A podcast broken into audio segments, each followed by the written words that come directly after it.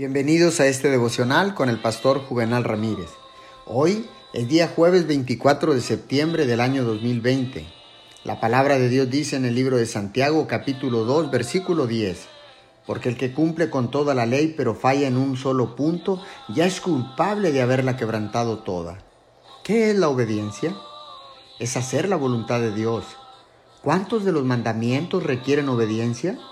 Cumplir la mitad de ellos y quebrantar la otra mitad, ¿es eso verdadera obediencia? ¿Cumplir todos los mandamientos excepto uno, ¿es eso obediencia? El espíritu que impulsa al hombre a quebrantar un mandamiento es el espíritu que puede llevarle a quebrantarlos todos. Los mandamientos de Dios son una unidad. Quebrantar uno rompe el principio en el que se basa y se soporta el conjunto. Quien no duda en quebrantar uno solo de los mandamientos, probablemente, bajo el mismo estrés y las mismas circunstancias, los quebranta todos. Oremos. Papito Dios, sé que con la ayuda de tu Espíritu Santo es posible obedecer todos tus mandamientos. Tú eres digno de nuestra alabanza. Te alabamos en el nombre de Jesús. Amén y amén.